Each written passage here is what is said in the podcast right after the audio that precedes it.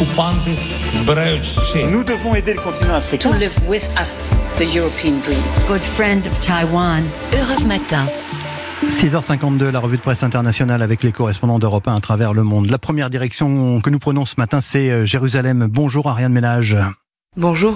Euh, De quoi parlent les journaux israéliens aujourd'hui Des célébrations de Noël en Terre Sainte. La joie envahit les rues de Bethléem, titre le quotidien palestinien Al-Quds, photo à l'appui. Immense sapin de Noël devant la basilique de la Nativité, lieu de naissance du Christ selon la tradition chrétienne. Illumination et spectacle dans la vieille ville. Une ambiance plus festive que l'année dernière, le journal Al-Ayam note lui le retour des touristes et pèlerins étrangers, absents depuis deux ans à cause de la pandémie.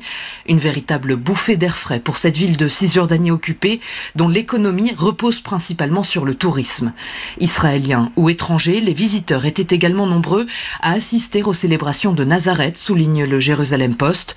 La ville abrite l'une des plus importantes communautés chrétiennes d'Israël. Merci Ariane Ménage. Direction maintenant euh, Alger avec Nour Chahine. Bonjour Nour. Bonjour. Euh, Qu'est-ce qui fait euh, la une chez vous?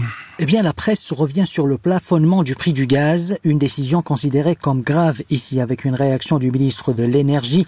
Il a qualifié la décision de l'Union européenne d'unilatérale, tout en mettant en garde contre l'impact négatif de cette décision sur le marché du gaz, rapporte le jeune indépendant. Le quotidien L'Expression titre Plafonnement du prix du gaz, l'Algérie dit niette ou encore l'Algérie dit non à l'Europe pour Maghreb émergent.